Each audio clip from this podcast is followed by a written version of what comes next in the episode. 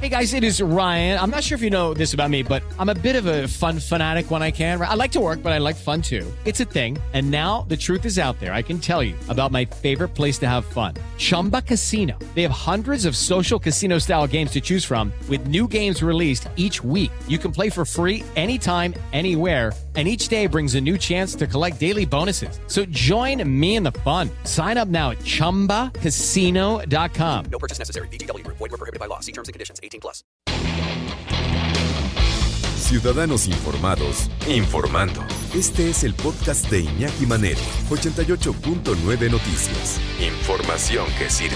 Tráfico y clima cada 15 minutos. Vamos ya para el cierre, para platicar con eh, mi compañero Joana Flores, para no dejarlo pasar, ya lo platicamos en la mañana, pero creo que es importante recordarlo. Hoy entran en vigor varias sanciones contra automovilistas y decíamos, a mí se me hace injusto que se le eche todas las pulgas al perro más flaco, que siempre los automovilistas sean los que tengan que pagar el pato, cuando también hay mucha irresponsabilidad por parte de ciclistas, de motociclistas y de peatones. Creo que debe ser una responsabilidad compartida, pero aquí le tenemos muchísimo miedo de infraccionar un peatón. No sabemos cómo o no nos interesa o no queremos o es una cuestión política, pero siempre todo va en contra del automovilista. Y sí, insisto, antes de que digan, es que tú como automovilista, yo también soy peatón, ¿eh? Y también he vivido lo que es ser ninguneado por los automovilistas como peatón. Y creo que también un, un, automovilista en algún momento por fuerza va a ser peatón y tiene que sensibilizarse sobre lo que vive un peatón y sufre un peatón todos los días. ¿no?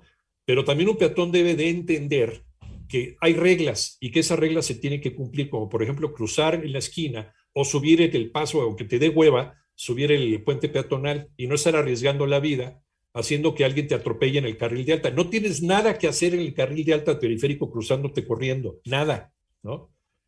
Ah, pero si te atropellan y te matan o te dejan mal herido, el que tiene toda la culpa es el automovilista. Y la verdad, no se vale. Y lo mismo también con los ciclistas, ¿eh? yendo por el carril de alta de una avenida, de una avenida este, llena de coches y haciendo lo que se le da la gana. Y si alguien les dice algo, no, no, bueno, pero ni les digan nada. Eh, ¿Cómo estás, Joana Flores? Buenas tardes.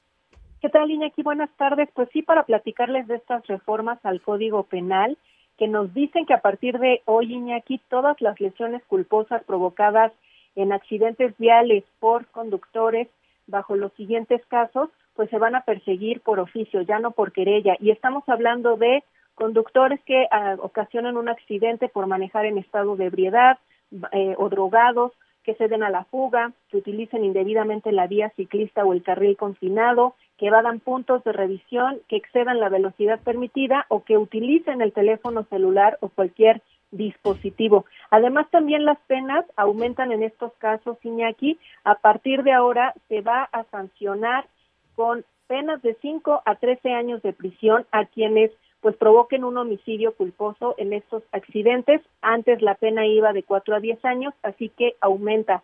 También hoy entran en vigor reformas a la ley de movilidad que nos dicen que la, la Secretaría de Movilidad y la Policía de Tránsito tienen ya la facultad de retener, suspender y hasta de cancelar licencias o permisos de conducir. ¿A quienes? Bueno, a choferes del transporte público y de carga que sean sorprendidos la primera vez alcoholizados o drogados, en ese instante se les cancela su licencia de forma definitiva y ya no podrán circular más en la Ciudad de México.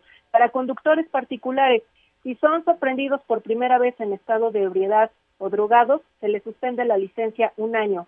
Si son sorprendidos por segunda vez en un año, se les cancela la licencia.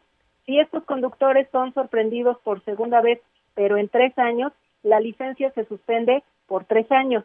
Si son sorprendidos por tercera ocasión en tres años, también se va a cancelar la licencia definitiva Iñaki y ya no podrán circular en la ciudad mientras esté suspendida o cancelada la licencia, aun cuando vayan a tramitar una licencia a otro estado o a otro país. Y si los vuelve a cachar la policía de tránsito manejando aun cuando no pueden, pues ahí vienen las multas de 180 UMAS que este año equivale a más de 16 mil pesos, Iñaki. Y además esos conductores a, que, a quienes se les suspenda o cancele la licencia, pues van a estar obligados a someterse a tratamientos de combate a las adicciones que por supuesto correrán a cargo del infractor y la CEMOVI estará muy pendiente de que cumplan con ello. Así que pues a manejar con mucha precaución, Iñaki, y sobre todo pues evitar eh, manejar alcoholizados o drogados, porque se generan muchos de estos homicidios culposos, Iñaki. a mí me parece muy bien, me parece muy bien, pero sí también creo que se le está echando todo el peso de la ley, utilizando el, el lugar común, al automovilista.